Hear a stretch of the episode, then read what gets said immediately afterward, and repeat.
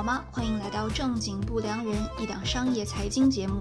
今天我们非常有幸邀请到了加拿大著名电台木九招谈合作一期内容。话不多说，我们开始吧。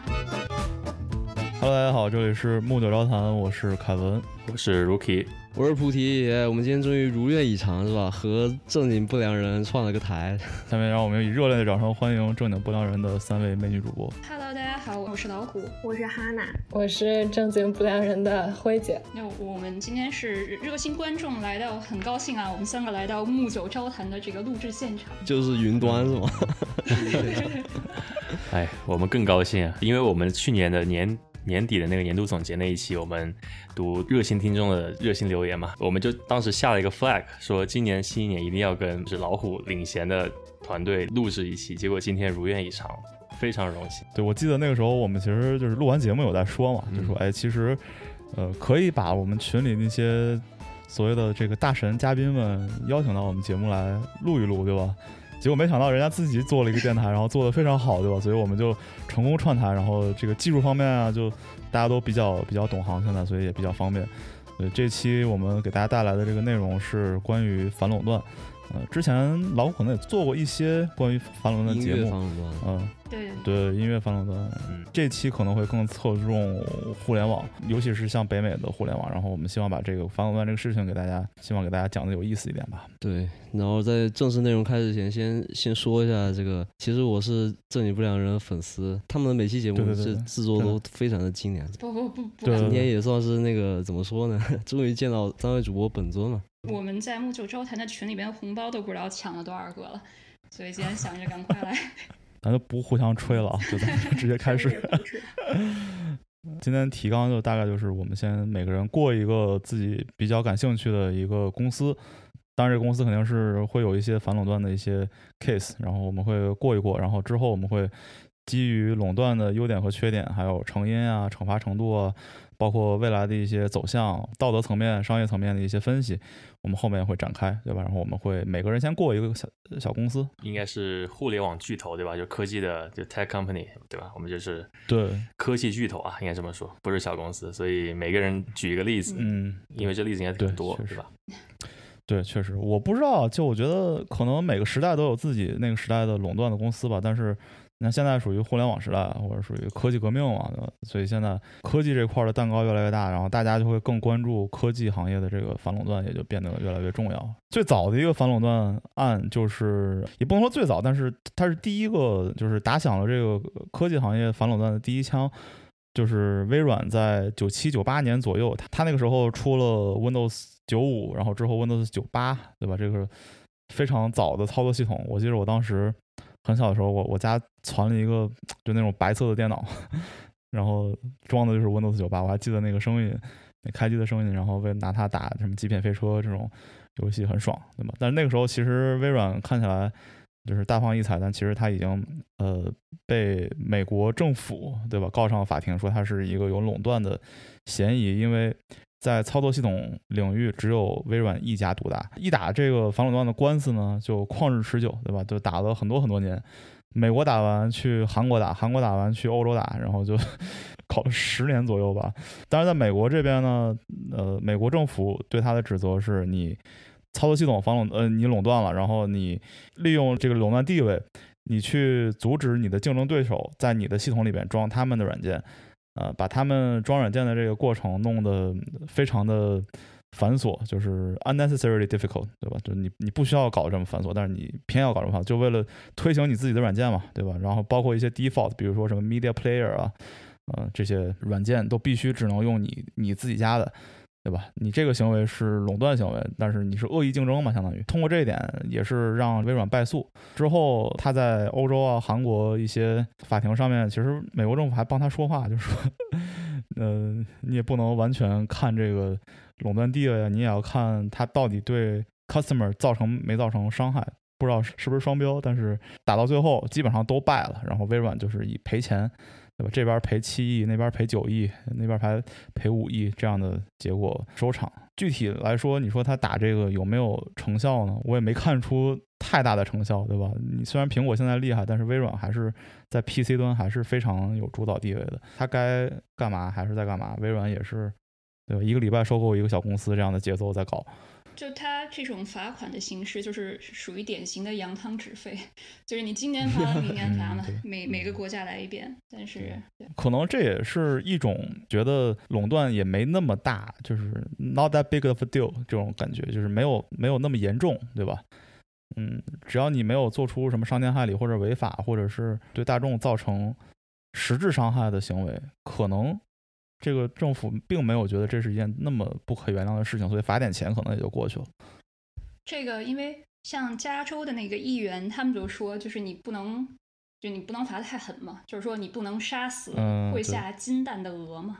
对，我记得在中国有一句话叫“不管就乱，一管就死”，就是要把握一个度 啊。我看了一下关于法律的那些。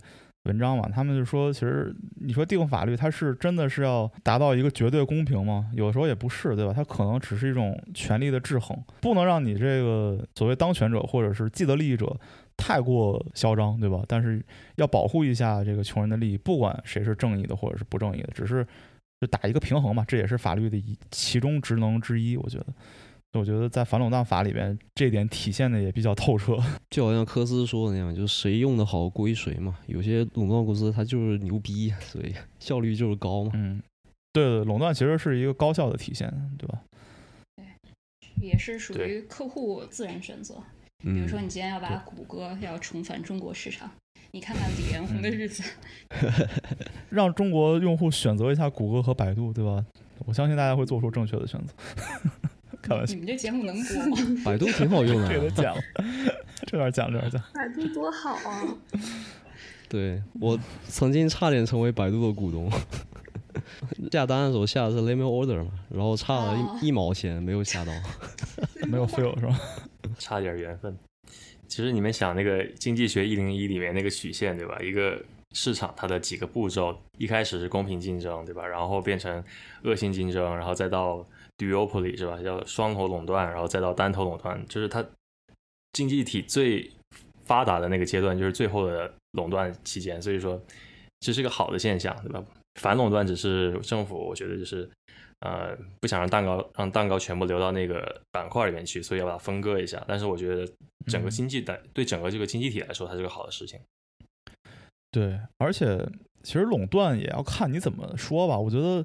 他们更打击的是那种利用自己的垄断地位，然后去做一些不太道德的事情。比如说，我是这行业老大，然后我就天天欺负下面这帮小的，然后把你们都搞死，就是以以自己的垄断地位去欺负别人，这样是不行的，对吧？但是如果你只是这个所谓的特别道德的，然后又特别遵纪守法的去当这个老大，对吧？那应该是没什么问题。但是事事实是，如果你有这个垄断地位，你会利用这个垄断地位去做一些。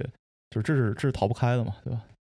对他那个法条上面就是说，你如果是超过市场份额的百分之五十就要垄断嘛，就中国美国的规定是一样的嘛。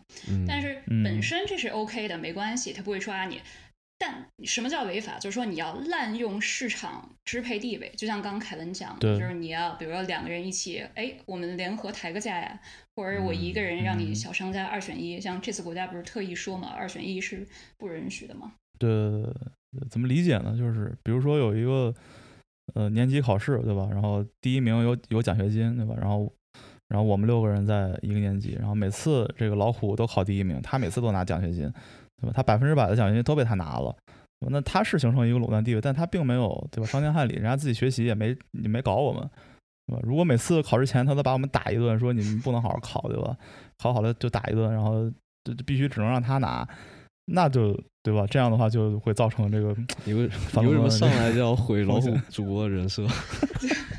我 我女流氓的气息是压不住了吗？就是这是为什么？没有，是你学霸的气息太明显。学霸气息太明显。哎，对，凯文给我们开了个很好的头，那呃，老虎主播呢？就一说到反垄断，我觉得谷歌是当仁不让，因为这是唯一一个它这个公司就已经成为动词的一个公司。嗯那咱们以前比如说我上网查一下，现在你就说，哎，我去谷歌一下。嗯。就国内不也是吗？什么百度一下，什么都知道。对。百度一下你就知道的。对。感觉像是好像说市场上面就没有别的搜索引擎了，好像就是谷歌是唯一的搜索引擎。但你事实上也差不多嘛。你看全球的搜索引擎的市场份额。谷歌占百分之九十二，而且是已经超过十几年了，都是这种百分之九十二的地位。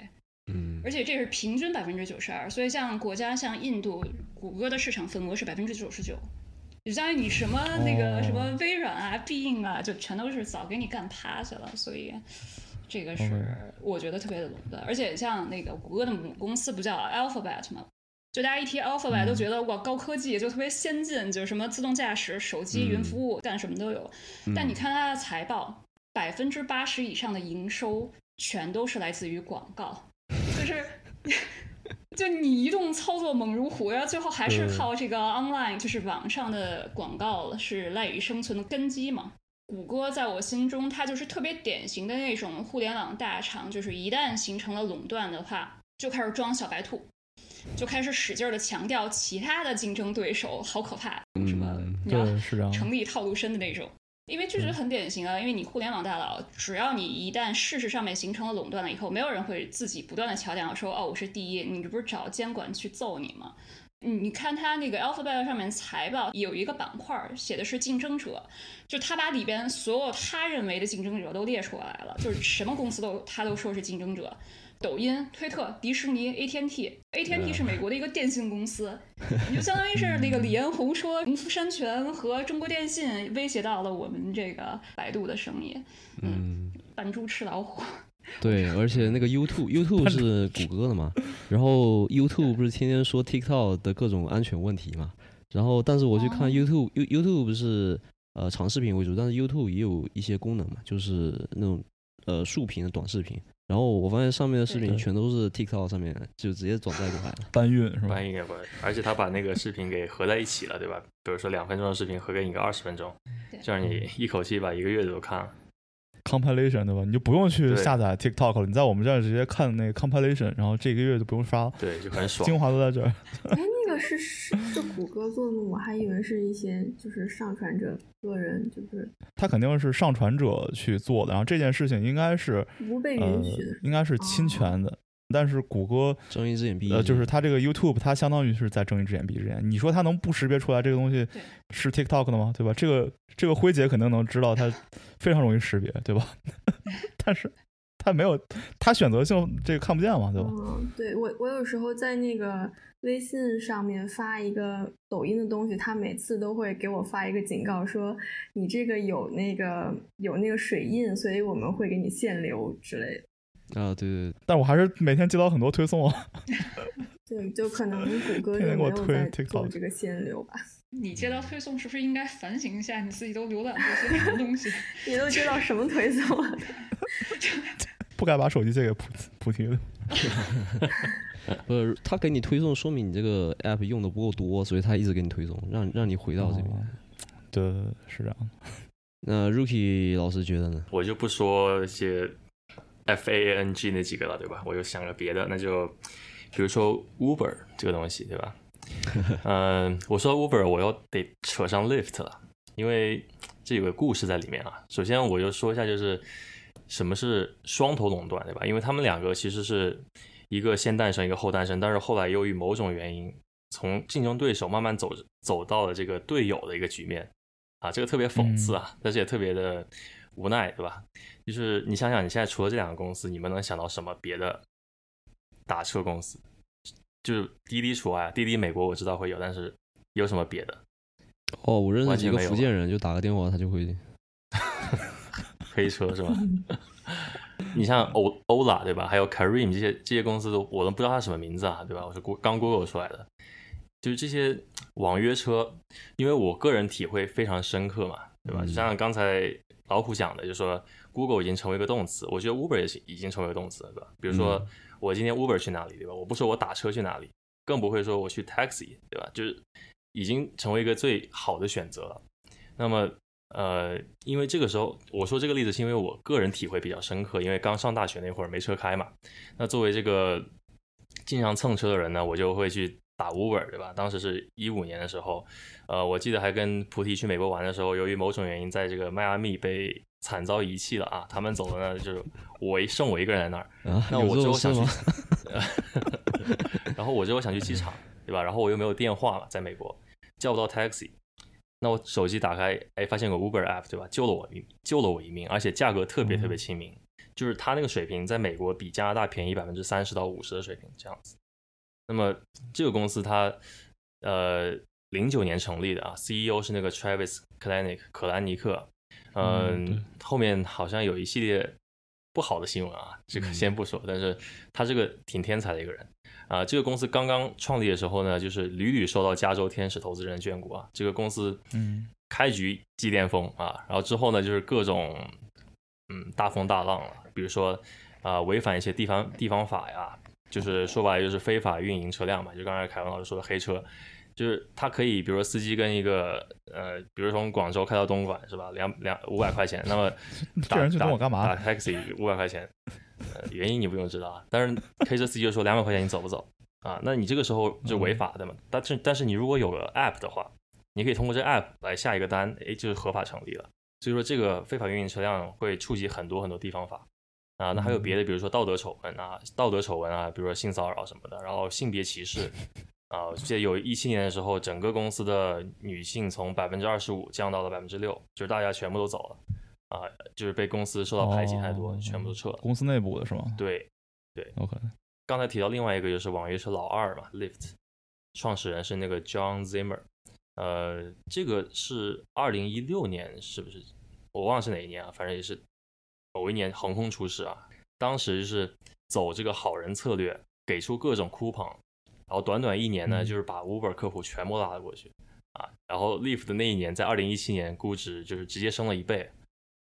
啊，这这这个做法其实是看起来很野蛮生长，对不对？但它其实是很，啊，它的企业风格是非常温和的，就跟绅士那样子，就是慢慢来。我不是想为了赚钱，我就是为了给大家一个好的 ride，对吧？就他这好人策略一直贯彻下去。嗯，然后他还有什么企业一些文化传统，比如说乘客上车上车之后，你会你会跟他们打个击个掌，对吧？High five 一下，打个招呼，这是一开始流行的东西。嗯，那之后呢，发生什么呢？就是新冠一来，对吧？然后 Uber 跟 Lyft 这两家公司由于这个业务蒙成了巨大的损失，那么两家公司一开始是互相怼对方嘛，对吧？想占市场份额，后来就变成一种双头垄断的平衡发展模式了。啊，这个这个模式其实是呃不得不去做的一个事情，就迫不得已啊，没办法，因为两家公司收入、客户需求还有什么流量就是大幅下降。呃，裁员也大概裁百分之二十，然后减薪大概减了百分之二三十这样子，嗯，所以他们要想的就是模仿一个什么什么模式呢？就像可口可乐公司跟百事可乐公司那样，或者是金融这个叫做 rating 的公司啊，Moody's 和 S&P，就他们这些合作的关系，去去面临一些就是。怎么说呢？就增加它客服量、客乘客量和这个公司业务，所以说他们又是成为了一个一条绳上的蚂蚱，呃，然后互相会学习，比如说 Lyft 它会学 Uber 那样，我我推出豪华汽车，对吧？Luxury cars，那么 Uber 呢也会去学 Lyft，采用一些拼车的服务，比如三个人，对吧？每个人分十刀这样，所以说他们就是等于说把对方业务接了过来，逐渐变成了你最讨厌的样子，对吧？就变成了对方的样子。他们这个 duopoly 是不是就是说，就我也打不过你，你也你也打不过我，我我们两个如果打的话，对吧？那肯定是渔翁得利嘛，对吧？所以他们两个不如联手起来把那些小弟都除掉，然后这个市场我们两个平分，是这种感觉吗？对，其实已经没有小弟了，对吧？他们一开始纯粹是因为我感觉个人感觉就是疫情下面影响经济损失太大了，然后各种运营的 expense 他们付不了，所以说他们想着这个办法去去度过这一这两年的难关啊，所以与其说是。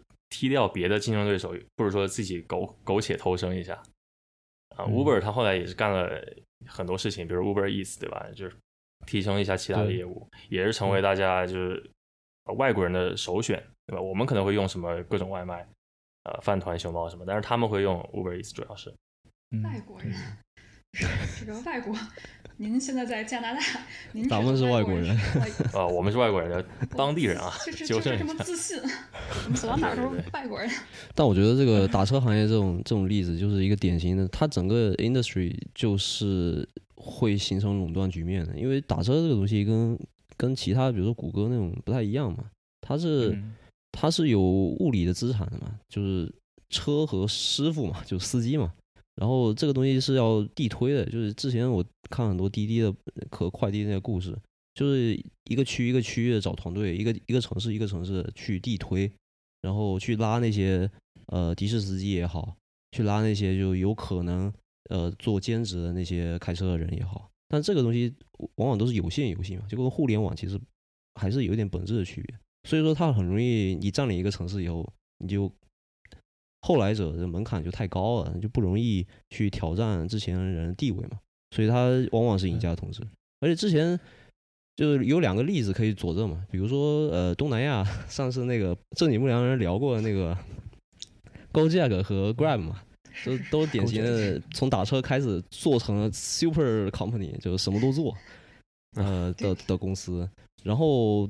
再往时间再往前拨一点，比如说之前滴滴和快滴那个什么打车大战嘛，也是为什么两边每天都要烧那么多钱呢？就当时马化腾，我记得马化腾演讲的时候举过一个例子，就是他和马云就像武功高手在对掌一样，然后双方都是用内力嘛，但是谁都不能把掌抽抽走。这时候你把掌抽走了，你就你就什么七窍流血、经脉尽俱断嘛。所以说你每天在那儿就是花钱，你也得顶着。然后最后还是因为就看不过去，然后把这两个合并起来，变成了现在的滴滴嘛。所以说这个打车这个行业是比较容易呃造成这种垄断局面的，我觉得。对的，对的。而且他们管理层管理层的态度其实说很好调整了，对吧？一旦软化下来，相互学习一下，就很容易发展成两性发展的，就是双方发展的这种模式了。而且他们，我觉得啊，就是说这种双头垄断一定是。看着长期领盈利的这目标的，他不是说短期我去控制这个市场份额，因为那样是走不远，对吧？因为你要长期合作，对吧？你要改你的这些 business initiatives，你要长期去做一些 strategic planning，所以说你肯定是着眼未来五年、十年这种长度。所以我我感觉未来就是说，继续这个打车市场还是这两个公司，不会有别的，只会更强，对吧？富得更富嘛。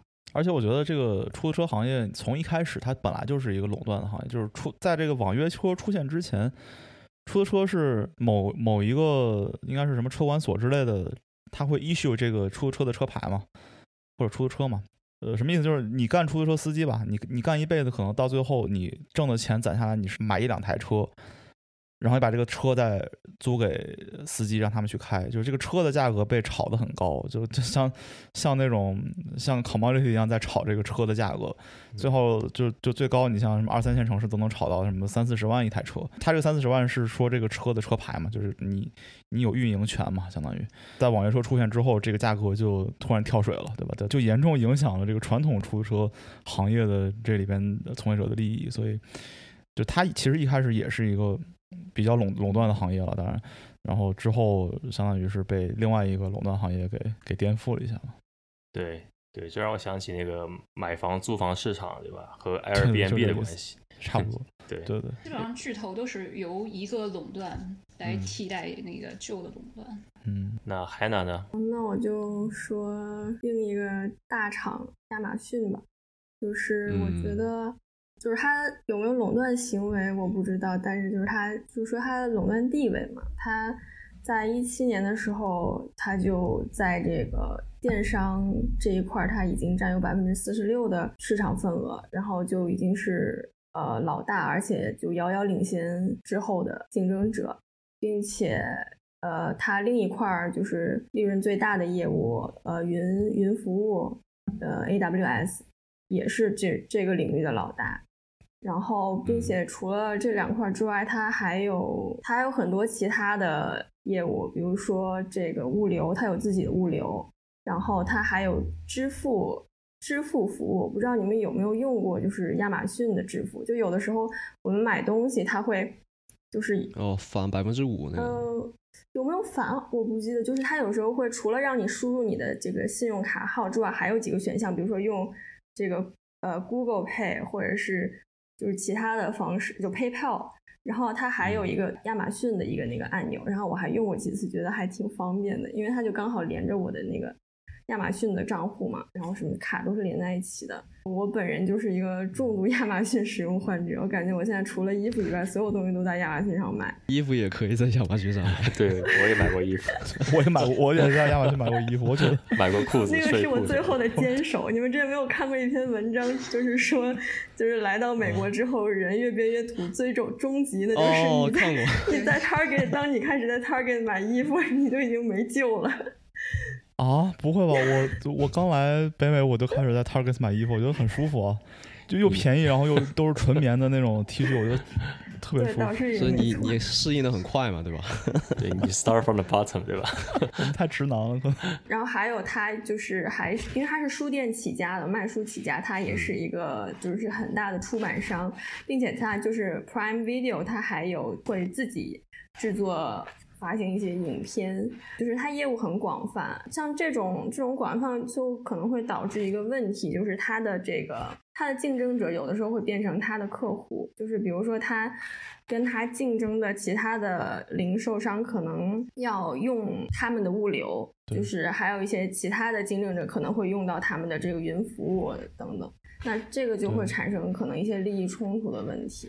你比如说卖东西的时候，他他就会把自家的东西放在。就是前面这样，就他自己肯定是在这个竞争当中，他会让自己就是偏自家小孩嘛那种，并且就是贝索斯，就是亚马逊的 CEO，在他第一次股东大会给股东的信里就很明确的说到，他们就是把这个规模效应看得非常重，然后他们会为了客户和收入增长，可能会放弃一些利润。你比如说就是。嗯，你们是不是都是 Prime 的那个会员？反正我是重度使用。是的。然后对，然后 Prime 的话，它它是在二零零五年就开始有这个会员制的，然后那个时候年费是七十九，然后二零一一年的时候有人算过，说这个。这个年费的这个成本其实应该是九十，就是，呃，对，就是在这个运输方面五十五，然后就是呃 video 就是呃视频方面三十五，然后所以相当于亚马逊它是每卖出一份这个 Prime 就平均损失十损失十一刀，所以它是在用这种方式来扩大它的规模。对，然后就是他用这种方式来保持他这个用户的粘性嘛，然后，嗯，有研究显示说，就是顾客在买了 Prime 这个 mem 呃这个会员之后，会比之前花呃就是更买更一百分之一百五十倍的这个东西，就一点五倍的多的东西。然后，而且就是少于百分之一的这个 Prime 的会员会考虑在他的竞争者的网站上面买替代品。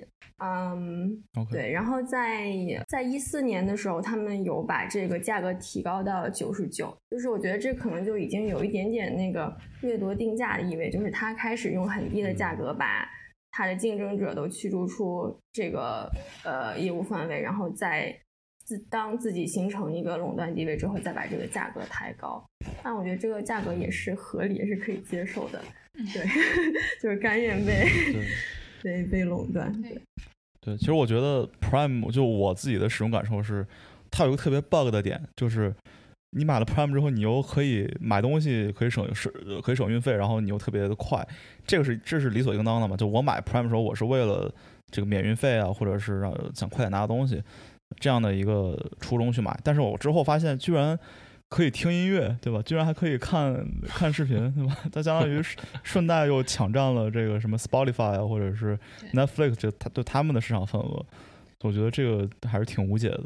对，还有那什么 Audio Books，它会给你先免三个月的，就是使用，就是 Free Trial，对吧？让你先上瘾，然后一般我个人就对就是 Free Trial 是保持非常悲观的态度，就是我一旦对我一旦进去我就出不来，就一定是这样子的情况。我是，所以我选择不是。我是会经常忘记 cancel，所以我一般就一开始就敬而远之。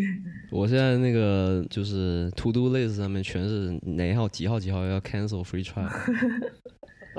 亚马逊特别不可思议的是，就是之前特朗普美国前任总统在的时候，就董王嘛，董王就一直抨击那个 亚马逊，就是因为他，你看他已经是世界上市值最大的公司，至少在美国是市值最大的公司嘛，你的市盈率大概是三十倍嘛，三十多倍。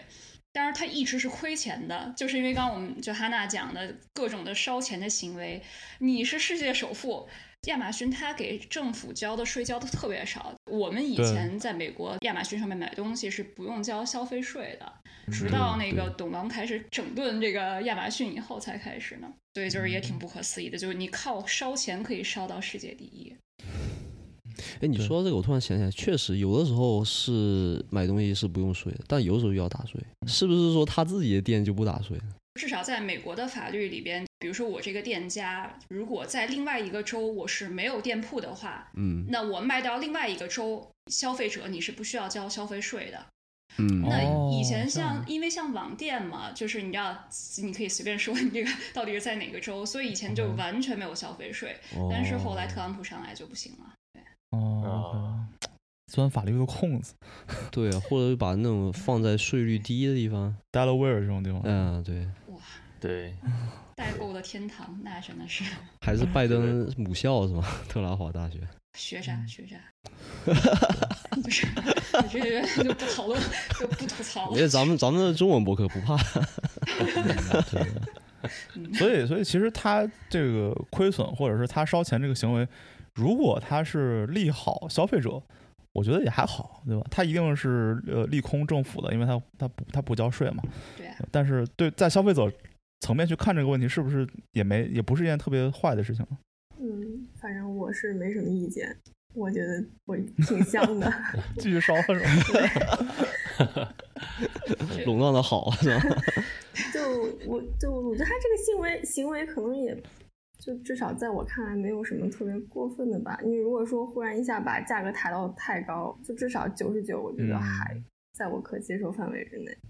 价格抬得太高，可能什么 wish 什么之类就有机会。对，嗯，不好说，不知道那个 threshold 在哪里。之前不是就是有也有一些公司，因为就是 ATT 不是之前因为垄断电话费，然后被反垄断，然后拆分成几家小公司。如果他上成七个，对对对，他可能也不敢那样做。嗯，但我觉得亚马逊是一个特别重要的一个流量入口啊，就是你每天在搜索什么东西。我经常在亚马逊搜一个东西，然后看了不想买，但是回头刷 Instagram，哇，Instagram 的广告特别的神奇，我觉得，就是我觉得，哎，对呀，就它不光是看你搜索记录什么的，有时候。就是莫名其妙，可能你你看到了一个什么，然后它都能够蹦出来。对，因为它会记录你的屏幕时长嘛，就是这个是它推荐算法中很重要的一个参数。就你在这个画面停留了多少秒，它就觉得你是心动了，但是没有买，然后它就会再给你推一遍，然后你可能就就范了。嗯，对。但是最屌的还是小红书，我目前没有发现比小红书更厉害的算法。我觉得都都有可能是人工，你知道吗？我觉得这。反应太快了，我靠！人工化不至于，那么多小红书用户，每个人还要配一个，就给我这种感觉。对，然后我们可以开一期，这个小红书跟 Instagram 哪个厉害，是吧？广告方面，嗯，其实我我个人感觉，就是像一般这种刚上市的 IPO 公司，就那那刚上市 IPO 之后的公司，他们一定是负这个营业额的嘛，对吧？大家也不太 care。但是亚马逊这公司这么久了，它好像还在亏钱，对吧？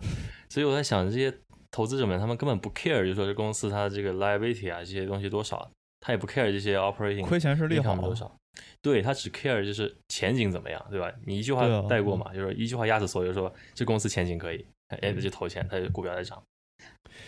所以现在这市场是这样子。所以他是不是给那些市场的一些种种的那个，就是明明是在亏损，但是估值很高的公司？就是他给他们带了一个榜样，是吗？给投资者一个，就是说，你看亚马逊亏损这么多年，是吧？但是它现在市值这么高，万恶的源泉，我靠！对，而且我觉得现在可能是大家都在炒股嘛。我今天刚看个数据说，每个人现在加拿大、美国我不知道，加拿大百分之七十八的人都有自己的股票账户炒股。那么亚马逊这公司又是每个人在疫情之中使用最多的那几个公司之一嘛，所以说大家使用的越多，越越对它有信心。那就越会开户去买买买，嗯，所以说就是一个通过自身，对吧？他其实这企业走的也挺挺聪明的，就是通过切入这个用户自身，然后广涉猎、广撒网，对吧？所以说让大家留下很好的印象。对，但是它有一个风险，就是比如说像刚才哈娜提到那个它的那个 AWS，它的它的云端服务，这个垄断其实还是这个如果它垄断的话，其实还是很可怕的。呃，就呃，当然现在它其实没有到垄断的地位，它好像是占比百分之三十多。然后呃，那个 Azure 跟那个 GCP 他们加起来可能能跟能跟 AWS 就是就抗衡一下。然后我们的阿里云也也比较厉害，嗯，还没那么还没到这这种不可收拾的地位。但是如果它的这个云服务到了一个超过百分之五十啊、百分之六十这样的一个绝对垄断地位的话，其实是非常危险的，因为。你作为一个小公司来说的话，你的网站大概率是 host 在它的云上面的，对吧？你打个比方，比如说你现在的什么 Shopify，对吧？想象一下，如果 Shopify host 在 AWS 上，那它现在就没了呀，对吧？对，因为你的 你的对手 就还得用你的 service，那你怎么可能活呢？对吧？你是你是没有没有胜率的。是，所以呃，在这一方面，我觉得它如果到真的到了一个垄断地位，你像我们公司基本上所有的网站不是 Azure 就是就是 AWS。对吧？那如果这两个公司要搞我们公司，我们公司就没了，对吧 就就就很简单的一个问题。所以我觉得这也是一个一个风险嘛。呃，我肯定是聊游戏啦。这个我们先从 Epic 告呃苹果和 Google 开始。呃，就是游戏行业呃发行传统来讲分成是平台拿百分之三十，游戏发行商。呃，这个开发商拿百分之七十，呃，但是去年八月，哎，去年下半旬的下半年的时候，嗯，Epic 就突然在自己的商城里头降价，然后它的价格比苹果商城低的话，大家就都会呃绕过苹果商城，通过呃他自己的 Epic 商城来买嘛，然后苹果和 Google 就联手下架了最大的。金蛋堡垒之夜相当于国内的吃鸡，所以今年 Epic 就在呃一直在告苹果和 Google。嗯，今天今年五月份的时候有庭审，还是挺 drama 的，因为疫情的关系嘛，他们是不开放庭审的。呃，不过还是这个庭审拉了一条电话会议，就观众可以接入。那像这个案子。很受游戏迷们的瞩目嘛，所以就有很多游戏迷打电话进去，然后在就在那边大喊大叫干扰庭审。如果有兴趣的话，可以去看一看庭审记录，还是挺抓马的。对，而且我记得他们还拍了一个视频，是吗？就是模仿当年一九八四年的时候苹果拍的那个视频，就苹果当年作为一个挑战者，也是。对旧秩序发起挑战，然后 APEC 就是说，现在我是那个挑战者，而苹果是那条呃恶龙嘛。对，国内也有这个类似的情况，就是国内的像安卓系统、华为和小米的分成其实是更高的，他们可能拿百分之五十。就是国内最大的手游就是腾讯的游戏嘛，什么王者荣耀啊之类的，呃。然后去年也是《原神》米哈游的《原神》发布的时候，就绕开了整个腾讯的这个发行系统，它的营销费用也都是花在 B 站。按这分成的地方，它只接入了 B 站的这个分成的部分。呃，它和其他的手游发行也不太一样，它是全平台发行，就是 PC 端、呃主机游戏和手游所有的平台都发行，所以它就有这个条件，相当于。呃，因为它不是被手游的这些商城所垄断嘛，所以它就整个绕过了这些，自己单弄了一个发行渠道，相当于。我记得当时有一个平台，就不是 Steam，另外一个平台，然后 offer 了各种免费游戏，好像是每周 offer 一次。然后呢，你想你想在那上面下载的话可以，但是你又想把它转接到 Steam 是不可能的。对，你说的应该是 Epic。哦，Epic，对对对，就是我，我就想说 NBA 二 K 二十一，就是 对我就把它免费的，对，但是你 只能在他自己的平台上蹭。对，如果你把从 Epic 转 Epic 转到 Steam 的话，那可能是你的妄想，对吧？对，所以说你，我是一个 Steam 的忠实用户，所以说我还是自己花了一百九十九人民币买的。感觉特别酷，主要是有钱，主要有钱。对对，像我这样就乖乖去去下载了一个 Epic，然后躺在上面蹭了一个。那那节目里还是不提倡凯文老师这种行为是吧？对对对，还是要遵守这个什么消费者法是吧？可以可以。Epic 控告苹果和 Google 的理由，也就是说。呃，像索尼和微软都提供了专门对于游戏的针对游戏的平台，然后会有很多发行费用啊之类的。但苹果商城是没有这些费用的。他觉得苹果应该把这个分成降下来，所以他自己想把桌子掀了。他的用户大概百分之十是在 iOS 上，所以他可能因为占比也不是很大，所以他想挑战一下。现在这件事情还在进行当中，我们可以拭目以待。而且我就觉得，因为安卓不是也下也联合下架嘛，但是它好像就是针对苹果，没有针对 Google 的也是，Google 也把堡垒之夜下架了。嗯，但是现在有没有恢复，我没有关注。对，但也许我想过去，它也许对谷歌敌意不是那么大的点是安卓系统就是比较，嗯，这个科技术语我可能不太会讲，就是开源。呃，比较开源是吧？但是苹果的话，你就非 App Store 下载不可了。非常有可能。我正好可以接着辉姐的话说，因为我想讲讲苹果。但我倒是觉得苹果，说实话，就是它它的垄断的点是在于，如果你买 iOS 的设备，然后那 App Store 就是唯一的这个软件的分发渠道嘛。嗯。它会收那个就是 IAP 嘛，就是 In App Purchase。这样的话，其实对于我们来说可能感受并不是太大，但是对于那些开发者来说，他们就觉得很不爽嘛。呃，经常有比如说像 Epic 这样的对公司觉得苹果在垄断。对。呃，但是我觉得就是，呃，首先苹果 iOS 系统，它虽然说它是就是你买它的设备只能用这个系统，但是你完全可以不买它的设备，然后它的系统也不能装在别的任何的设备上面。所以苹果其实相对于互联网公司。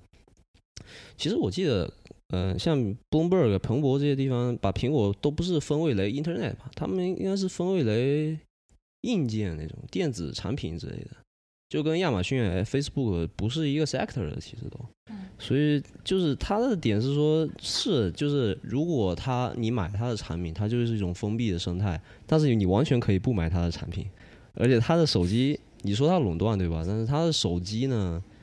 在全世界范围内，这个是那个 market share 都不是第一名，呃，特别是在中国这么大一个市场里面，苹果手机已经好几年都没有进过前三了吧？就一直都是绿厂蓝厂，然后小米，然后华为，所以就是它在手机都卖的不是世界第一的情况下，说它垄断，我觉得是呃，就是你可当然可以说它垄断，但是我觉得跟呃。Facebook 啊，或者像老虎刚刚提到的这个 Google，我觉得 Facebook 跟 Google 这两个才是大恶人，我觉得。OK，这个是 不计立场，是作为一个苹果股票持有者。不，如果我如果我是股以以这个股股东的身份去讲，那我应该说他垄断的很厉害，这样子大家买了才放心嘛，毕竟。哦。你是不是已经卖掉了？现在？呃，也也不是吧，因为我真的觉得你完全可以不买苹果的设备。嗯，它现在被就是说垄断的点都在于它的 service，对，加值的那些业呃服务嘛。嗯，但是它主主要的营收仍然是 iPhone，就卖硬件。但这个的话，它都不都不是全球第一，然后它只是在美国第一名而已。而且它在美国，它也不是说市占率很高，也就是四十五到差不多六十五之间浮动。你不想被苹果割韭菜，你完全可以不买它的设备就结束了。但是像 Facebook 和跟谷歌这两个，我觉得就你不能不用。那谷歌的话，你不用谷歌，你能搜索什么？你就算你不用谷歌搜索，你非要用 Bing 来搜索，这个用户体验特别差，对吧？就是为难自己。对，为难自己。Google Duck。对，呃，你看个视频，你还会碰到 YouTube，是吧？这个就无法避免的一种事情。而且像 Facebook 更是，Facebook 是。这个社交软件嘛，社交软件这个行业绝对就是一家通吃，赢家通吃。呃，我们用微信也是啊，我们就不可能再用别的一个什么东西去去交流的。就呃，就你你当然可以，比如说呃哪天想起来用钉钉交流一下，但是你不能没有微信，就是你必须要有微信，不然你就直接社会性死亡。这个在西方人世界里面也是这样，就是 Facebook 旗下那些产品，你必须要有什么 Facebook 啊、Instagram 或者 WhatsApp，你至少要有其中之一。像特别是 WhatsApp 嘛，WhatsApp 是在什么西班牙，呃，占有率是百分之九十九点九九，也就是说，基本上没有人不用 WhatsApp。之前我隔壁来了个同事嘛，长挺帅一个小哥，他从西班牙调过来，我跟他聊挺投机的，我就说留留个联系方式，我知道他肯定不用这个微信嘛，那我就说你们用什么？他他就很惊讶的看着我是吧？然后他就说那我们用呃 WhatsApp 吧，然后我说呃我还没有这个 app，等我下载一下。然后他就直接跟我说，If you're Spanish 啊，然后你还没有这个 WhatsApp，You're dead，you're You're fucking dead，就就社会性死亡。所以说，这像这种社交这种东西是非常明显的一种，只要你先发优势，然后只要你做的够好，然后像 Facebook 这样还还属于什么呢？就是有点有点恶意收购的感觉，就是你发展起来我就要给你，然后你就归我。像 Instagram 就是嘛。是啊。还有像 Snapchat，Snapchat 说我骨头硬，我不服，我宁死不屈，是吧？然后 Instagram 就立刻出了一个，就是跟它差不多的功能，就 Story 嘛，就是二十四小时可见那种。对。所以说，像我觉得像 Facebook 这种是真正是跟有点垄断的感觉，但是像苹果，你真的是爱买不买就不爱用拉倒，因为你不用苹果，你用安卓，我跟苹果我们照样可以交流。所以说，我觉得苹果稍微来说。在那个 antitrust 那个四骑士里面，算是算是有一点冤的，我觉得，嗯，个人意见。苹果它的光是手机，如果像全球的市场份额，它也是就是超过百分之五十，就当然将将超过百分之五十，没有超过很多。嗯，Tim Cook 这个著名的名言就是说，如果你对你自己的软件很认真的话，那你就应该造自己的硬件，因为随时可以给你下架嘛，就很简单，iOS 下架了。嗯，对，而且对于开发者来说，我是有一点点这个经历，就是。对开发者来说，苹果这个 iOS 是最不友好的一个平台，因为你费时费力写了一个 app，然后你 submit 到这个 App Store 里面，很有可能它你就你就被驳回了，不知道因为什么原因。因为当时我在做一个小小 project，然后后来就可能本来也是因为我精力不够，然后能力不够，然后我就找了这样一个理由，甚至我去面试的时候，人家问我，哎，你为什么这这发在安卓没发在 iOS？我说我就说，哎，他这个。机制不好，其实是我 太懒没写。但是，但确实是有这样的风险，对吧？你作为一个作为你作为一个 developer，你花两个月时间写这个东西，然后你是，然后他告诉你你只有百分之七十的通过率，那你可能就就可能就不写了，对吧？对，而且你你像你写安安卓 app 或者什么 web app 这些 HTML，你都可以用各种语言，对吧？Java、Python、PHP，就是你想用什么就用什么。但是唯独是你写苹果程序的时候。你只能用 C 语言，Swift，Swift，对，就是说你，你不论从消费者角度讲，还是从开发者角度讲，还是从市场份额角度讲，就是苹果的存在就是一个垄断的，你连程序员都把它垄断了，你说怎么办？他他下一个工作该怎么怎么找，对吧？只能找苹果相关的软软件开发。确实，所以说我觉得就是苹果它还有还有一个做法不好，就是说提倡 device 之间的交流，对吧？就是你只能从苹果。呃，两个相同的苹果产品下面去进行一些交交流，比如说 AirDrop，对吧？传传这个，我们现在就照拍照的时候，有一个右上角有一个就按钮，对吧？你按了也可以变成一个 video 啊，short video，就是你想把这个东西表保留下来，传给你另外一个人的时候，只能通过 AirDrop 来保留。生态嘛，这是所谓的。它是个动，它是个动图，对，其实它生态是一个很局限性的，但是用的人会很爽。就像为什么我去亚马逊买这个 Beats 耳机，对吧？Doctor Dre by Doctor Dre，评分。永远是百分之八十五到百分之九十的好评，但是用起来我就觉得不是那么好用，就是因为给他打分的人只是苹果用户，就他们已经习惯那一套就是商业模式。那是因为 B 是苹果子公司吧？对，就是苹果收购他嘛，就像呃 Facebook 收购这个 WhatsApp 跟 Instagram 一样，就是它是它子公司，所以说它一套下来嘛，你不得不选择。那再说回这个 Facebook 也是，它 Snapchat 好像也是它收购的，对吧？然后他他就面临这个反垄断案的这个。这个拆分了，就是必须说你把 Instagram 跟 WhatsApp 分成你的子公司，但是但是 Facebook 就不同意嘛。我我记得我看到这个新闻，所以我微软好像也面临过拆分，就反正就看谁的态度更强硬。我觉得，对我我当然没有在说苹果毫无这个垄断之嫌嘛，就是他肯定是用他的这个叫所谓 dominant market power 去做一些有利于他的事情，但我觉得就可能离我。感觉的垄断还有点距离，而且，比比方说，你说这个这个 developer 去开发一个 app 是吧？你作为一个 developer，你肯定应该知道，就苹果就是很难上市的，就是你应该是在有这种认知的情况下去做这件事情。呃，它对可能对于开发者来说很不友好，嗯，就好像就好像亚马逊其实对于民众来说都很好用，但是亚马逊也许对那些在网上开呃开网店的人就不太友好，因为亚马逊。因为它既是平台又是玩家嘛，那它自然而然会把那个 Amazon's Choice 那个标打在自己的店上面之类的，或者说搜索的时候把自己这个排名往前提啊什么之类的。但其实就是它它它可能是对于小部分人呃做生意的人来说不友好，当然对于大众来说就呃可能这个坏处并不是太大吧。但是我觉得就是 Facebook 和谷歌这两个公司是特别。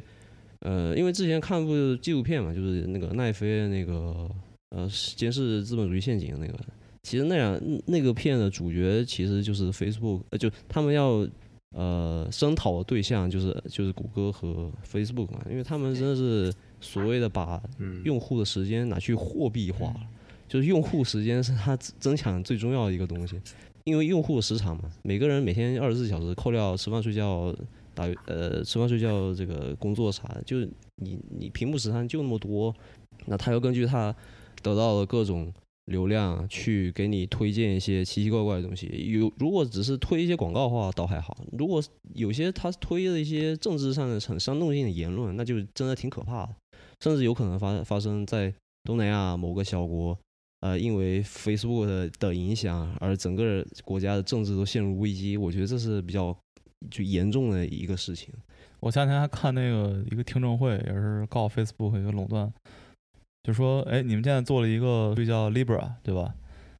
那你说这 Cash 大家都能用，那我是一个，我不能说 Cash 有有伤害什么什么消费者的行为或者伤害大众的行为的，因为你只要是一个人拿着 Cash 去买东西，你就可以买到东西，没有问题。你如果是 Libra 的话，假如哎你 Facebook 天天去禁人，对吧？你把这个人封杀了，你把那个人封杀了。对吧？如果假如 Libra 现在大家没大家不用 Cash 都用 Libra，那这个人还能不能用 Libra 呢？嗯，对吧？这个你是不是在在滥用你的权利呢？对吧？你剥夺他的什么消费权还是啥？就觉得挺有意思。Facebook 是典型那种，就是 Facebook 过后寸草不生，因为很多类似的社交媒体，他们的功能就是都是很好拷贝嘛。那当然，第一个做出来这个创意的人就是很厉害，就比如说像。like story 的原版嘛，就 Snapchat 那些东西，但 Facebook 就是属于就是你要么你就卖给我，要么我就抄袭你，对吧？什么 Don't be too proud to copy。就我不知道你们用不用雪球，就国内投资的话都是会刷那个嘛。就雪球的创始人方三文是福建人，就他，对，就是他写过一本书叫《老二非死不可》。写的就是这种互联网公司，它里面有很多的小故事，包括国内的什么微博啊什么的。这就这书是二零一三年写的，所以那个时候精髓就是说，你如果是互联网产品嘛，你那个同质性太强的行业是不能做的。你做着做着，大家都超过来了嘛，所以就老二 Facebook 嘛，就唯有创新才是就是唯一能解决的问题。他说的很委婉，其实不光是创新，就你一定是要找到一个领域解决一堆问题，而且你要长期的要垄断这个领域。就所有互联网大厂都是这样子的呀，不然的话是没有办法持续下去的。对，也没有办法跟股东交差。对，而且你如果没有到垄断地位的话，可能你更多的时间跟精力是花去跟怎么想去花在什么 marketing 啊，或者怎么打败对手啊，没有。太多精力在花在，比如说真正的什么 R&D 这方面。嗯，我感觉你在映射早期的 Elon Musk，对吧？慢慢这个 就是啥事儿不干，对吧？就是更注重这个 business 怎么去运转。不过后期是挺成功的。对。去年另一件轰动一时的收购案，Salesforce 收购 Slack，也是占据了很多的版面。Salesforce 大家可能不是那么熟悉，因为它是一个 To B 的公司，主要做营销分析还有客户管理。Slack 大家就用的比较多了。早在一五年的时候，微软就有传出有意向收购 Slack，但是 Slack 是想保持独立运营。后来微软就推出了 Teams，Teams 的功能也基本上和 Slack 高度重合。而 Teams 的出现大大的拖慢了 Slack 的发展。Slack 虽然产品做得非常好，也有很多的创新，但是这一切都抵不过微软强大的销售团队，以及它和以及它作为 Office 三六五一部分已经拥有庞大的用户基础。Slack 在卖身给 Salesforce 之前，也曾经尝试力挽狂澜，向欧盟提出过投诉，希望欧盟的反垄断法可以帮助 Slack 躲避呃 Microsoft 这种围追堵截。但是后来也没有起到什么作用，Slack 也不得不委身于微软、Salesforce 和谷歌之一。如果反垄断法有切实可行的保护这些小公司的话，禁止软件市场有掠夺性的定价或者搭售它其他的产品，那相信 Slack 的境遇都会大不一样。OK OK，行，那我那我们讨论这个。case 对吧？然后我们可以讨论一下这个垄断的优缺点跟它的一些成因，对吧？嗯，先说一下优缺点吧。那对于大众来说，就我们先不考虑这个企业或者是对于政府国家有什么影响。那就对于消费者来说，你觉得垄断它有哪方面的优势或者说风险？我觉得优势当然是你获得更多的客户，然后你有更多的客户信息，以便于你去推广别的副产品。就说一一家独大，什么都什么各种。呃，产业线都做啊，然后呢，你就赢得人心，是吧？等于说你现在很多公司都是这样子的，通过一个产品的成功去涉及到别的产品，然后一体化，就你不会再去买别的东别的公司的东西。所以说，客户永远，我个人感觉客户永远是第一大因素，对吧？垄断优点。对，我觉得如果这个公司做到一个垄断的。行业地位来说的话，那首先证明它的公司是很成功的，它的 business model 包括它的产品或者它的运营方面都是很成功的，对吧？不然的话，它也不可能达到一个被所有消费者认可的一个阶段。那这样的话，首先证明它这个 business 是一个好的 business，而且是它是有 value 的，对吧？那首先这是一件非常好的事情。嗯，你是你能到垄断地位，首先是一个里程碑的，你应该先先先庆祝一下，对吧？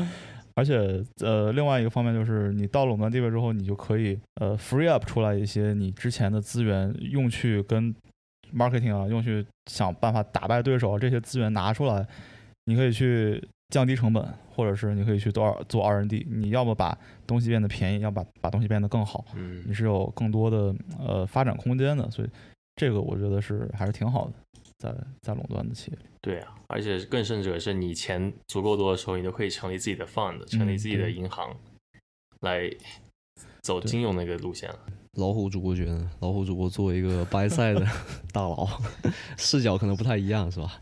嗯，就买方的话，我肯定是企业视角。对，嗯，就是我特别的认同有一句话：好的创业都是垄断嘛。PayPal 创始人 Peter Thiel 嘛，嗯，就竞争是留给失败者的。就是他，嗯，他引用了一段列夫·托尔斯泰的话，就是安娜·卡列尼娜的那个书里边就写：幸福的家庭都是相似的，不幸的家庭呢就各有各的不幸。但是在商业战争来说，往往是相反的。你幸福的公司一定是不一样的，它肯定是有自己独特的领域里边有解决痛点嘛，而且要长期的 capture。就是你要长期的占领，盯住了这块肉就不能撒嘴的那种占领这个领域。但是那些死掉的公司、失败的公司都是一样的，在竞争里边没有办法摆脱。最简单的例子就是在像在美国、加拿大有很多印度小餐馆、中国小餐馆，因为早期移民就很可怜嘛，必须得要去做这些事情。你这些小餐馆那么多，你做到最后。无一例外都是老婆在前面收银，孩子在后面洗碗。然后你唯一可以 就是感觉比较骄傲的是，你什么面饼的是你们家祖上留下来的配方。但是对于消费者来说，就这个都是没有任何意义的，就是你明天换了就换了嘛。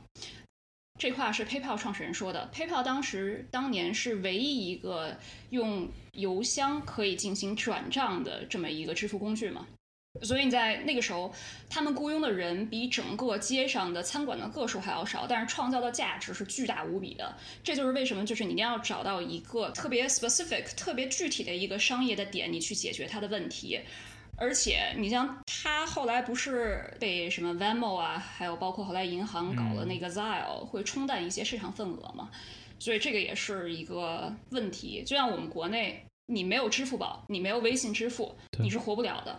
但是，难道这个技术这么难吗？难道中国只有这两家公司可以做移动支付吗？并不是啊，就当年只是说银行给的接口嘛。但是你后来它做到一大一定地方，它是有这个很高的壁垒，它是不会舍得让任何其他的公司来进入这个移动支付的领域。我记得我是本科实习的时候，上班通勤路上看那个《Zero to One》，就 Peter Thiel 这本书。从零到一嘛，就跟你讲的就非常像，对吧？就是他就说，你如果你要做一个东西东西的话，你要从零开始，然后把它做到一，不要去那个已经是一里面的东西想分个零点几出来。对，这个就很难，就是你一定要把这个技术和应用对接上面。对对对，就是找到所谓的蓝海嘛，对吧？不不要去掺和那个红海。对，不是凯文邀请嘉宾讲什么 machine learning 机器学习的那个，就是讲到感觉很多公司都雇了一堆的人做 AI 人工智能大数据什么的，像金融公司也雇了很多的人做这东西嘛，但是什么都做不出来，光知道有这个技术，但我们并不知道拿这个机器学习 具体来可以解决什么问题，嗯。这就是很烧烧脑的地方。对，这个就是菩提现在做的东西。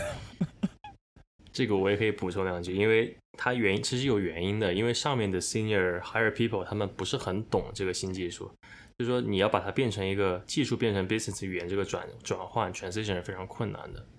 你你像我们写很简单的两行 code 都可以扯上十句话，那你说如果讲机器学习，那该怎么写这个 report 对吧？就怎么这个让 value proposition 成立呢？对于这个上面的 senior management people，所以我就觉得。呃，模型嘛，一般分好多层，对吧？第一层永远是最简单的，然后 machine learning 永远是在最底层，在我们组那边是第三层，嗯，啊，它它在那个 regression 之后嘛，就是下面一层就是 machine learning，各种 supervise supervise，所以说那些东西是最前端的，他们需要 PhD 去做，但是呢是最难解释的，所以说他们不会去经常被采纳，对吧？他们做的这些东西其实是很有价值，但是很少会被真正的就 demo 出来。给整个公司的员工。第三层，你是指就是搞了半天机器学习的人被压在什么 regression 什么线性回归底下吗？就是也不是压在，就是说它最最深啊，我说层里边是最深嘛。因为我们夸一个人说你在第五层，我在第一层，就是就是第三层里边是最难的那一部分 啊，就是技术性最强的，然后模型最复杂的，也是最难解释的那一部分。对，我觉得也是一个从一个微观的角度去看一个从零到一的过程吧，你。因为这东西你在银行业或者传统的一些组里面是没有的，你从有到从没有到有这个过程，可能是因为你上面的人如果不懂的话，是挺难接受或者是挺难推进的一个工工作，对吧？这就需要我们的 Rookie 跟菩提去推进一下这个事儿，感觉。但我觉得除了这个政 怎么说政治因素或者说呃年龄层的因素来，就除此之外，我也觉得。毕竟金融公司收到的数据远比 Facebook、谷歌这些互联网公司少太多太多了，就他们真的是海量的数据，而且他们相当于是整个网络世界的一个看门人的角色。嗯，而且他们的数据多到你比如说像 Spotify 这样这么大的公司，你都得去靠 Facebook 去涨流量。所以说就是我让你进，你你才能进来；我不让你进，你就别想没门儿。但是金融的话，其实金融很多的数据是，比如说彭博上来这种就是 public available information。对。哎，你是要花钱买的？也是要花钱买，对。要花钱从彭博上面买东西。嗯，对呀。那个什么附图做怎么样？你觉得？我突然想问你这个问题。我觉得，哎，我开的是微牛。哦，看来已经是红海了。我觉得在过去的十二个月里边，应该金融公司会多很多的交易数据，对，散户疯狂炒。对，嗯，对对对。但其实金融公司已经开始去注意这些机器学习啊等等新潮的呃算法了。嗯。特别就比如说像那种反洗钱这种东西嘛，这个东西就这机器学习应用场景就很恰当嘛，因为这个东西你很难去判断这个是吧？就你你认识一个真的人，他也有可能骗你钱，何况是在银行开户呢，是吧？你在说谁？嗯，肯定不是我自己，应该也不是我。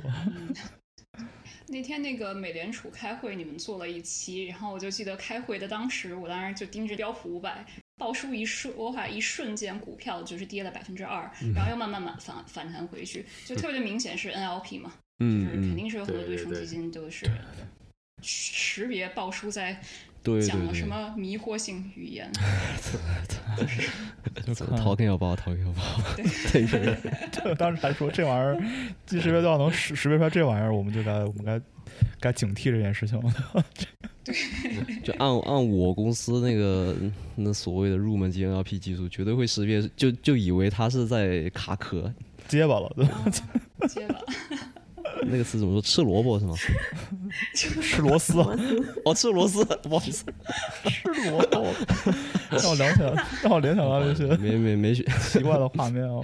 对对对，好好几年前，那时候那 NLP 还没有像现在这样好像风口的感觉的时候，五六年前嘛，就那时候我刚学完 Garch，就有人跟我说，前天晚上读了一篇文章，说是 NLP 结合 Garch 去预测嘛，就就是把那个呃报表里的一些信息，就就是按做按照最简单的那个 sensitive analysis，就是判断是积极还是负面，嗯那种。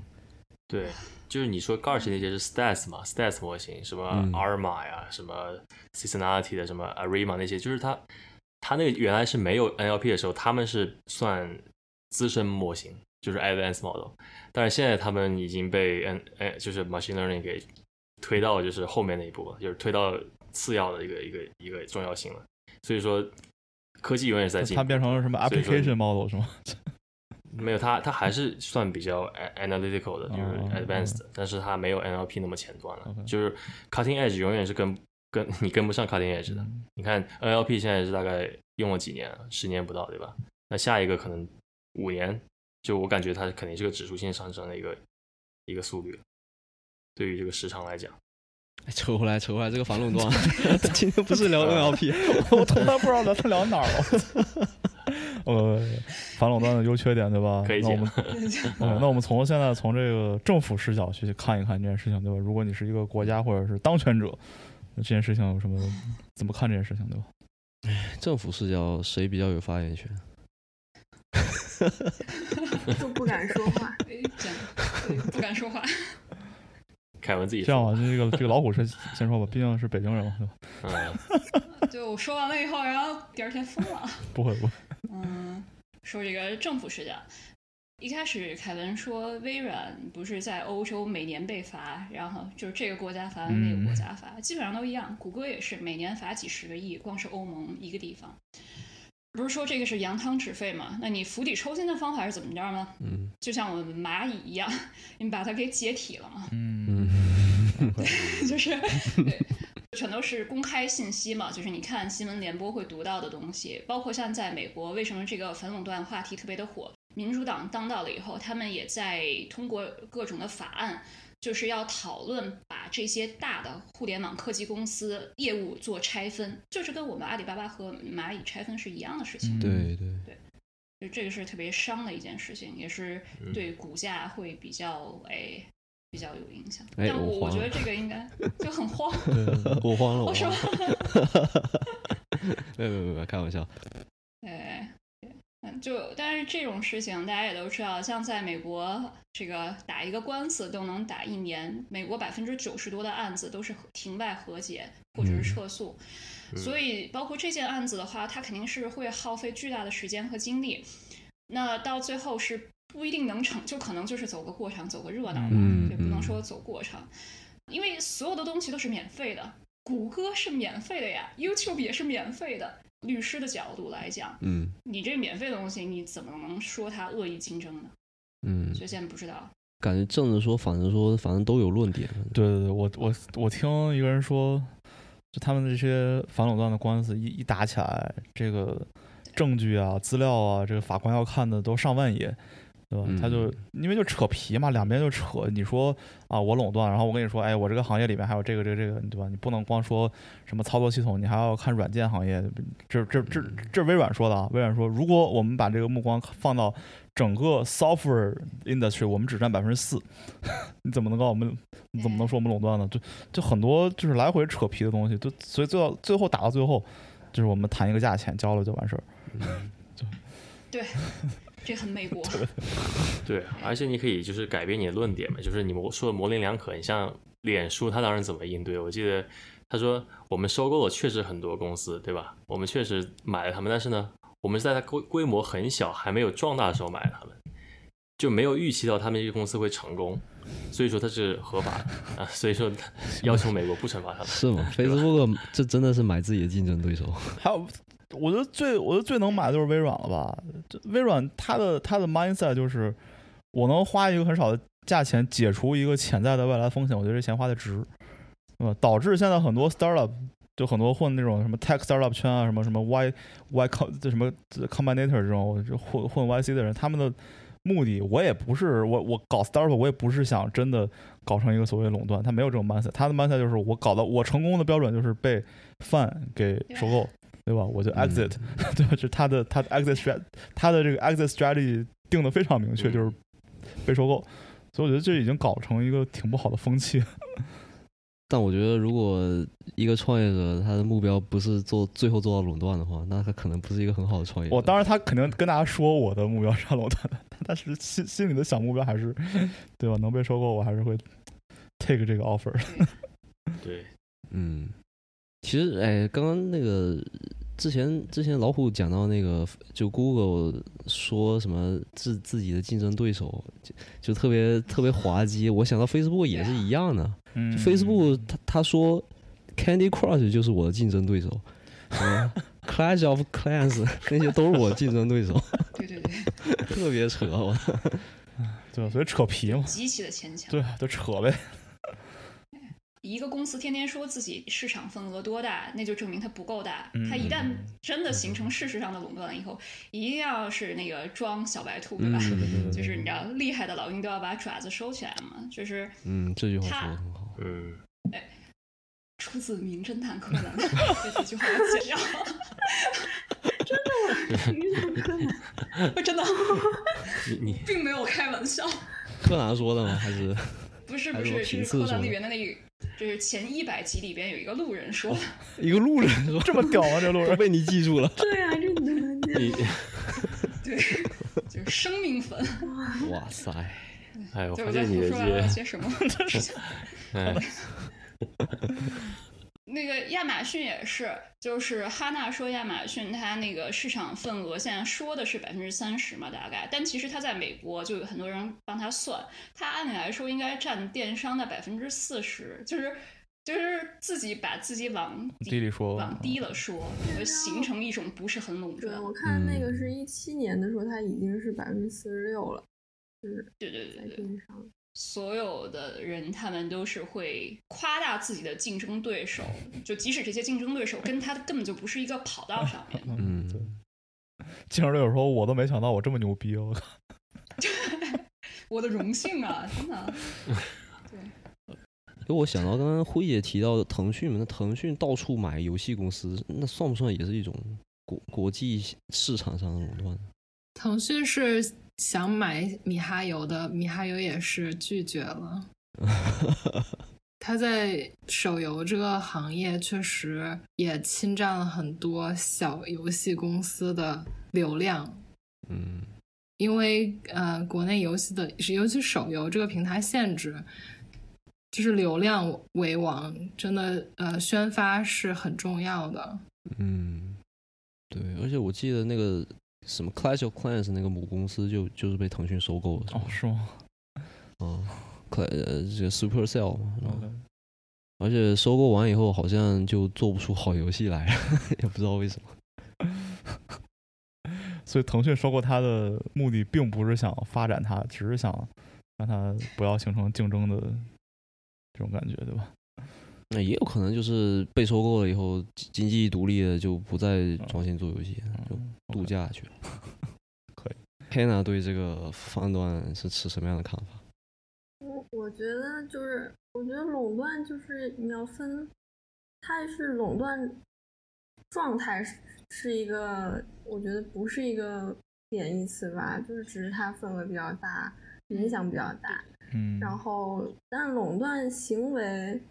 就是你比如说像这种恶意收购啊，还有这种就是掠夺性定价，肯定是不好的。那我觉得就是这种行为是应该反，就是监管吧，至少，嗯，然后那垄断的状态就是，其实就好像是你一个人他。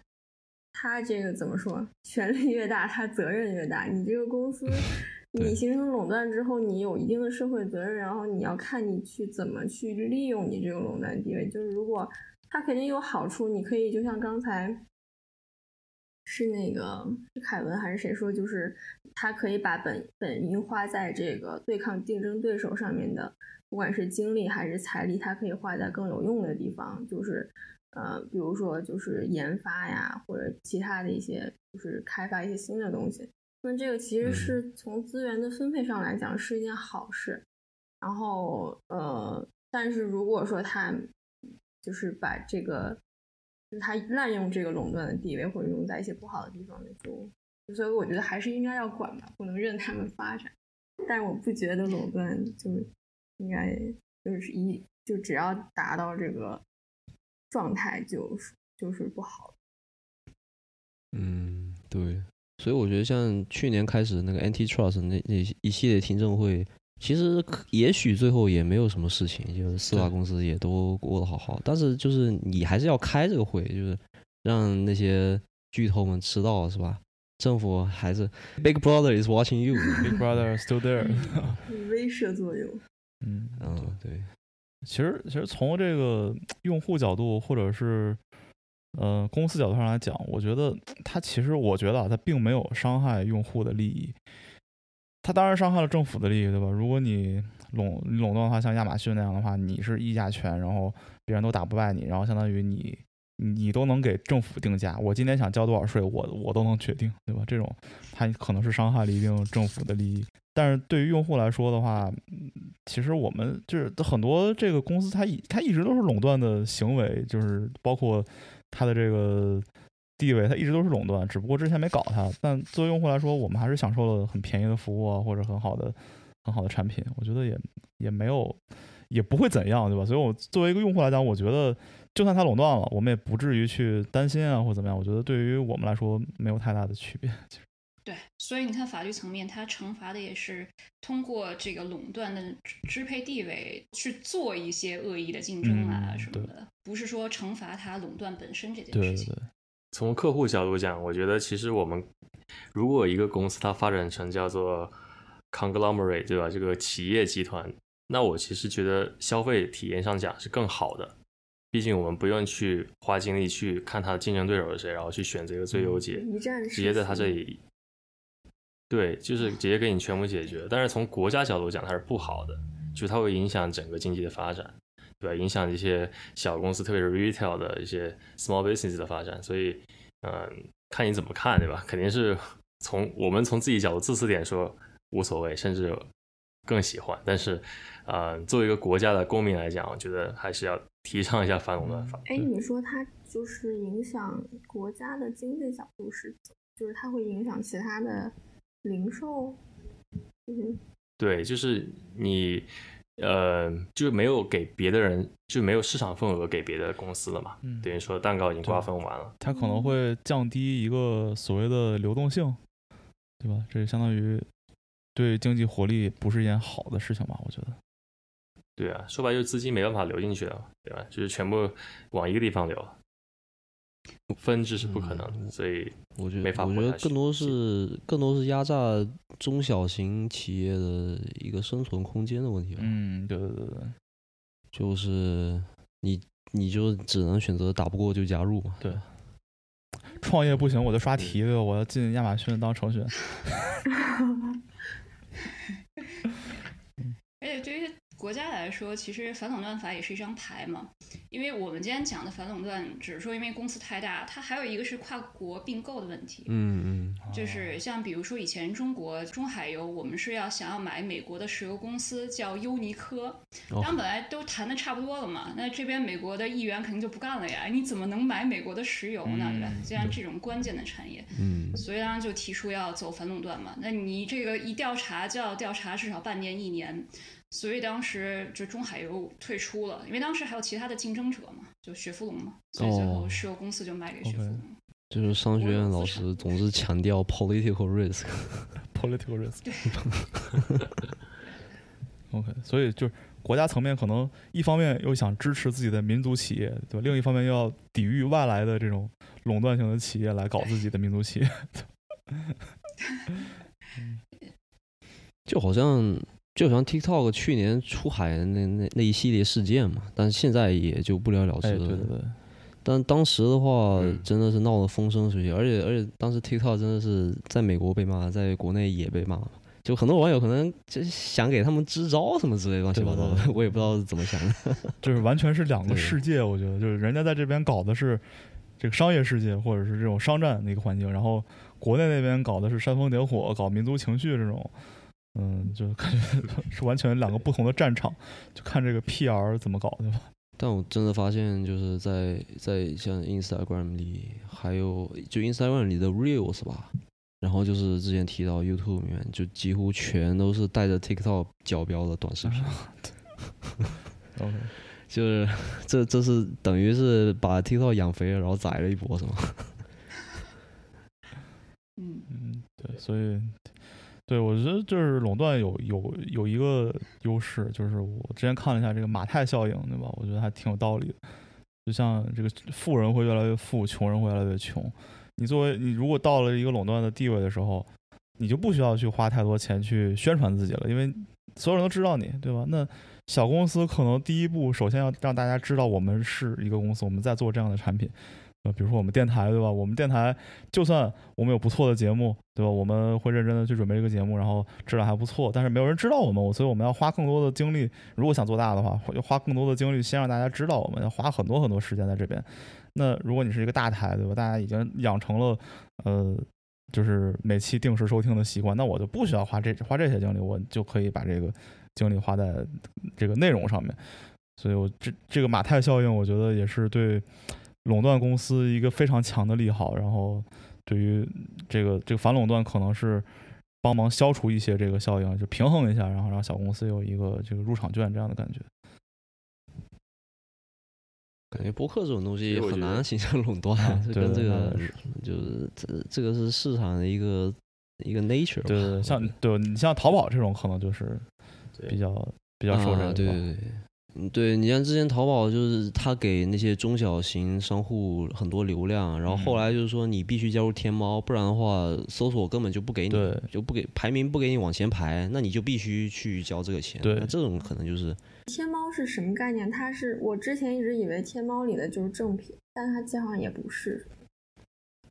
对他就是宣传这一点，然后你让大家有一个感感觉，就是好像在天猫买就是正品的感觉。然后所以说你一个商铺嘛，因为淘宝都一个一个商铺，比如说比如说现在咱咱们就可以做一个商这个商店叫什么正经不良人，然后如果有天猫这个标志的话，大家可能就可能在买的时候就会少看一些什么 review 之类，就直接可能就下单了那种。但是你要有天猫的东西，你必须要满足各种条件嘛，就对于商户来说是比较难受的一件事情。是要要像要交钱吗？还是就只是只是？对，它有它有层层审核，然后你需要花很多的时间跟精力去一层层 pass 这些审核。对，你要还维持这个评分啊，各种这些东西。嗯，那你如果给钱呢？你就买通它这个？那对评分这个东西，当然是操作空间也很大 了。但是你完全买通还是有点难度。但是我知道一个特别好的投投资策略，就是你如果现在十年前的话。如果我们听众有穿越能力的话，你穿越回十年前，我 建建议大家就是搞几个天猫的店，对吧？因为那个时候是非常容易去注册一个天猫小店的，然后拿拿回来现在卖，你这个有有一个天猫的店的这个壳，你可以卖二十万左右，应该我记得应该是二十万。左右。我觉得买比特币可能 更回十年前，回十年前你还搞啥天猫，对吧？你直接买比特币，买特斯拉不就行了吗？对呀，买买房也行。你你们那儿就美国这边最近也是房价暴涨是吗？啊，对，美国房价暴涨，就是你们不是上期已经说了 那个美联储大放水嘛？呃，利息特别的低，利息低，大家就去贷款买房比较合适。哦，但是这个房价。高也还有一个短期的因素是短期通胀，就是木材变贵了。这个因为大家修房子，外国的你知道外国，这个房子都是木头建的，然后美国又跟加拿大的木材征收关税，哦，呃，所以所以就说你原始的木材就很难在短期之内变成建建筑的木材，所以平均下来每个房子的成本是增加了三万美金，嗯，就是因为这点木头。哇塞，他为啥要征收关税？他自己木头也不够，就美国自己木头也产量不够，他还就不能 你下回提问椰奶啊，也提问耶耶伦奶奶。这个对，财政部长嘛，不知道，可能就制造一个理由吧，然后告诉你这是短期通胀，所以不着急加息，胡说八道。反正他说啥咱信啥呗，对吧？嗯，市场信就行，不用不啊需要我们信市场，信对对，就 NLP 算法性就行。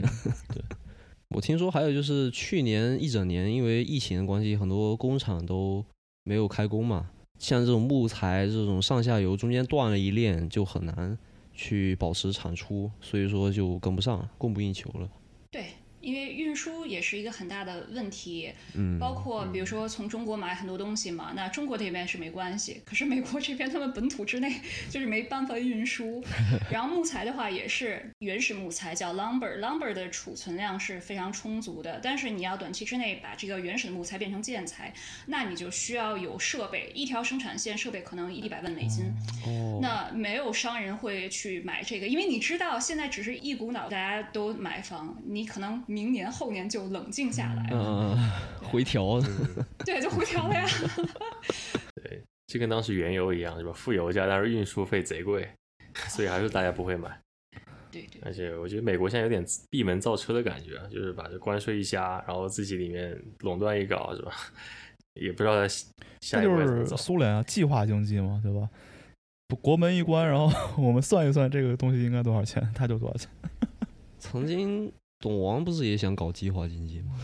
国门关上，嗯嗯，董王走我们走过的老路吧，可可这个不能他可能说一套做一套的。还行吧，建国嘛。建国对，有点想念他，突然。哇，非常想念他。这个建国在的时候，股票崩过吗？对吧？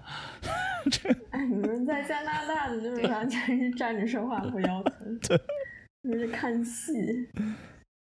没有，我们真的是会投美股嘛，然后没有然后这边一些投资 PM 都说，嗯。呃，一八一六年说一八年会就是 cycle 来了，就 cycle end，然后一八年说二零年会 cycle cycle end，就是当然这个说对了，但是不是因为疫情啊，啊就就是因为疫情才对的啊，如果没有疫情可能还不会爆，就说川普治的还是挺好，说没有人逼我。但 Hannah 意思应该是川普对待就是在美的华人特别不好。对啊，就哦是水深你说这个意思火热。哦，社会的水对啊深火热，我们只是买股票，对吧？毕竟因为本来有些人去美国读书，就是可能像想想像你们一样留下来上学，呃，这个上班的，当时就嗯哦，还有我还有朋友因为这个搞得回国就回去过年，然后就是因为两边不好飞嘛，回不来了，然后就就失失业了，就是就就就不回来了，哦就失去工作。还有嗯那种哎反正各种各样的。嗯所以好多人就跑来加拿大嘛，就美国读完书跑来加拿大。所以加拿大房价又涨了，是吗？那不是因为他们，是因为我们乱收这个新移民嗯，是我的问题。从也还好还好，对，买买买不起房是我的问题，不是房的问题。嗯，主主要还是那个老虎说的那个木材应该是，哎，所以想过去是不是木材应该加拿大是不是是不是储存量会多一点？就天然天然的树比较多，对啊，就是 肯肯定比美国多是吗？对就是，我们好像你们好像都是住在南边对嘛我们那个我们的 B C 省嘛，就是英属哥伦比亚 （British Columbia） 这个省，它好像最大的产业就是就是 lumber，就就是木材出口嘛。嗯，加拿大就是各种贩卖资源，就石油跟 石油跟木头，就这两个。自然资源还是蛮就是卖货好山好水好无聊。嗯，然后就金融业特别发达，对吧？那不不能跟美国比啊！上个星期，嗯那个美联储不是宣布最新的去年的那个银行的 stress test 嘛，嗯就是压力测试，然后然后有四家公司是自愿加入了这一次的 stress test 测试，好像两家就是那个加拿大的。哦，这样吗？对，就 BOM，就蒙特利尔。啊 B 某 B M O B 某 B M O 没有 B M O，没事没事，这个很难记啊。然后还有 R B C B M O，然后还有，然后 然后匪夷所思。对对对，嗯，我我从老虎这得到了这个这个尽调的结果，就 BMO 在美国根本就没有什么 branch，是吧？对，就是我也不知道，因为我做二级市场，做很多 OTC 的东西，所以我们接触银行都是接触他们的 dealer，就是做市商嘛，嗯就卖给我们一些交易所买不到的东西。对对对，啊对，还是会看到一些加拿大的银行比较活跃的在哎加入那个美国市场。嗯，对，估计是想要份额吧。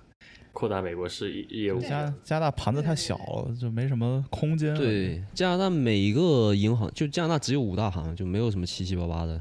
就加拿大的每一个五大行里的每一个都在美国，应该是都有 retail 有，但有些是可能美国就是他可能争不过别人，就直接到拉丁美洲去啊，比如说 Scotia 现在那个银行。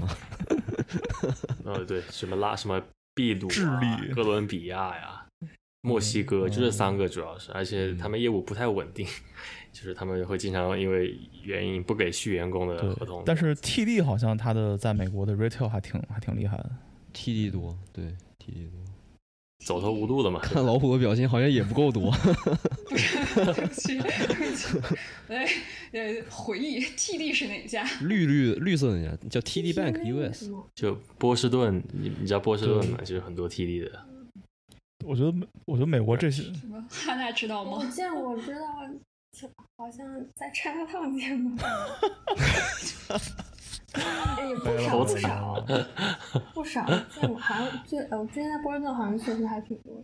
是啊，我觉得我觉得就美国给我的印象就是这个银行是按这个 region 分的特别明明白，就是我我我就就我这块儿就我这几个银行管，然后到了你那边到了你的地盘就就就就那几个银行管。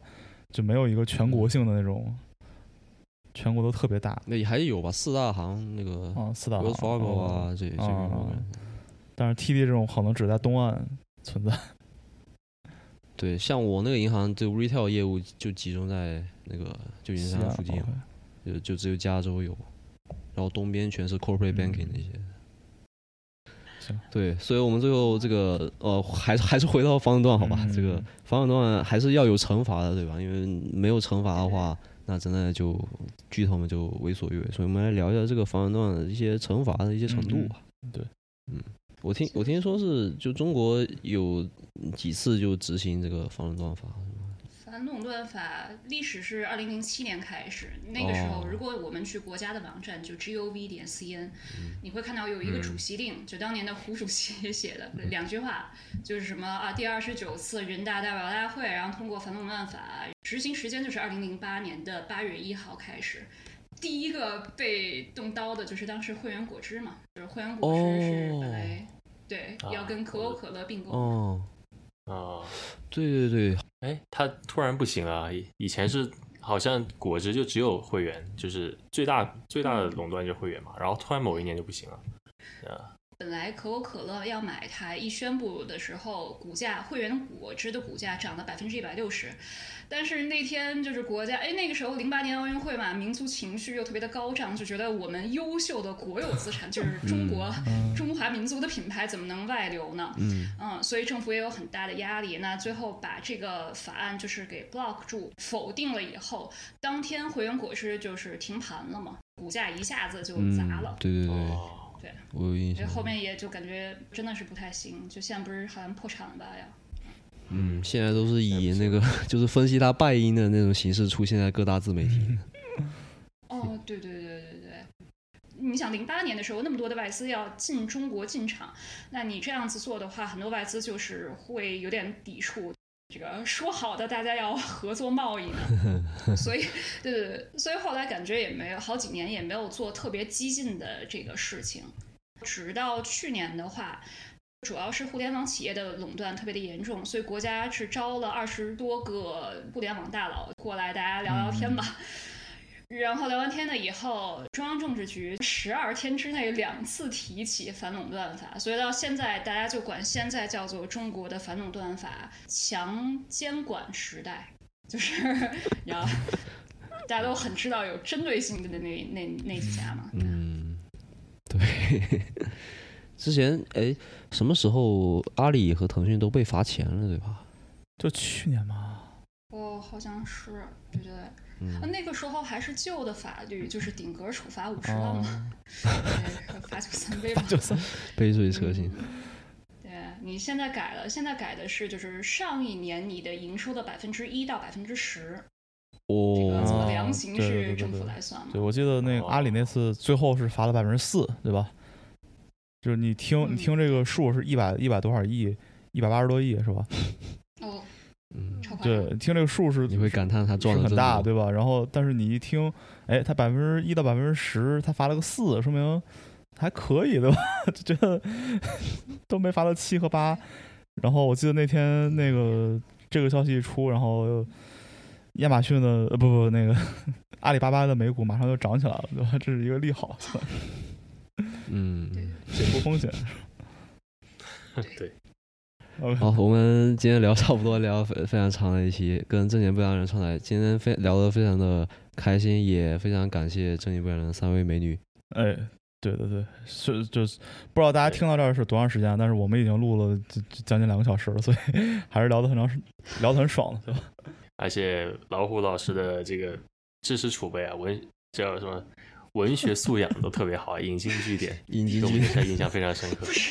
还有很多这些 jargon，我们叫行话，都我都听不懂啊，半路我还得得去查 Google 一下。完了，Google 一下。这期录完开始掉粉了。没有，不是硬核，很好。别别别别别别！我们特别的荣幸，我们都是木九烧谈的资深粉丝，对吧？你们每期节目我们都得反复看。买那个买股票，新能源还有比特币，买之前都一定要反复收听你们的节目。听我反着买，反着买的。说什么公司，我操，一定要避开。我 做一 filter。对。没有没有没有，辉姐辉姐应该是我们这边这个学习最 就是学习最好最最厉害的。对。啊，而且辉姐录节目的时候在在撸猫，我我看到就是非常。游刃有余，嗯，跟猫一起录，确定不是被希望没有给你家猫留下 PTSD。对，嗯，嗯好，那我们这期就先到这样，期待我们下一次的串台和合作。那这期节目就先到这里，跟大家说再见。